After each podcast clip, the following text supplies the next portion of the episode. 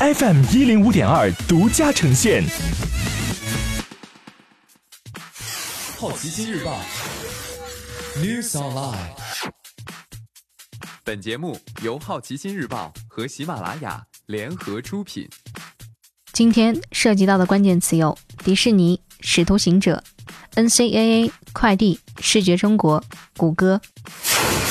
首先关注到的是一组文体新闻：迪士尼的流媒体十一月十二号上线，订阅费每个月六点九九美元，会包括七千五百集内容、二十五部原创系列、四百部老电影库存和一百部最近上映的影片。计划打造的剧集包括《爱你西蒙》的电视剧版、《女巫与幻视》、《猎鹰与冬兵》、《洛基》剧集等。《使徒行者二》定档八月九号，《使徒行者二：谍影行动》近日正式杀青，宣布定档八月九号。电影由乐易玲、刘伟强监制，文伟鸿执导，张家辉、古天乐、吴镇宇、江佩瑶等主演，横跨香港、缅甸、西班牙三地拍摄。《使徒行者二》的故事将继续找卧底的主题，一份暗网解锁的黑警信息令警界陷入恐慌。为了保护证据，警司陈涛陷入危机，其师傅叶之帆和兄弟景志贤也因此此交恶，警界内部敌友难分。随着调查的深入，一个多年来隐居于幕后的恐怖组织渐渐浮出水面。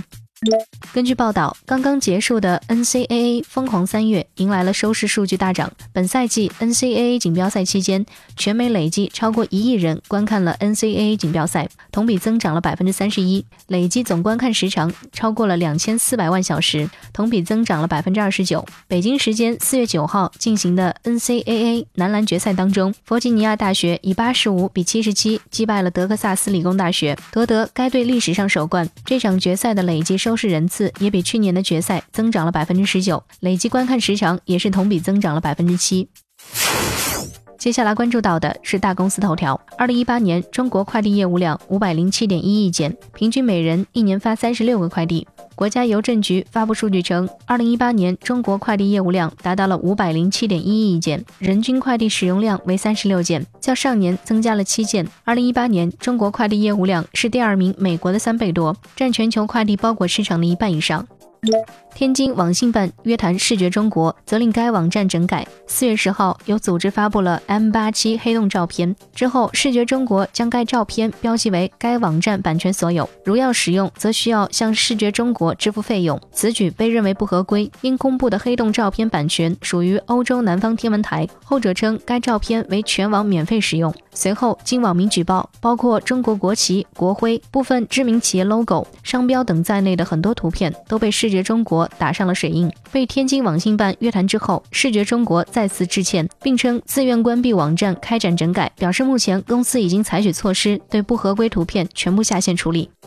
谷歌正在探讨地图服务变现。根据彭博报道，谷歌正试图在地图产品内向用户投放广告，同时希望对商户以及使用该公司地图技术的企业进行收费，即对赞助商的地址进行高亮显示外，当人们寻找附近的加油站、咖啡厅等商户时，也会在地图内显示额外的付费商户。今天你不能错过的其他新闻有。漫改真人电影《浪客剑心》宣布将于二零二零年夏推出两部最终章续作。微视推新版主推互动视频。Netflix 宣布进军电台音频内容服务。超三成用户社交账号好友数多于两百，但大部分每周有交流的不超过二十人。三四线城市将成为酒店未来投资热点。京东四月可能继续调整组织和人事，主要围绕总监级别。以上就是今天好奇心日报 New Sunlight 的全部内容，也欢迎你把刚才的收获告诉周围的朋友。